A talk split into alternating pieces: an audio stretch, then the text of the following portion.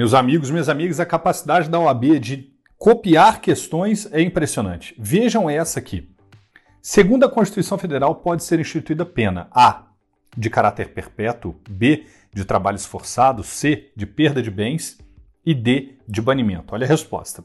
A Constituição Federal, em seu artigo 5, inciso 47, proíbe algumas penas, a saber, de morte, salvo em caso de guerra declarada, de caráter perpétuo, de trabalhos forçados, de banimento e de penas cruéis. Dentre essas possibilidades, não há menção à perda de bens. Dessa maneira, tal pena pode ser instituída, mas só haverá efetivação, efetiva privação de bens se respeitado o devido processo legal. Fácil, fácil, não é essa? Grande abraço, bons estudos!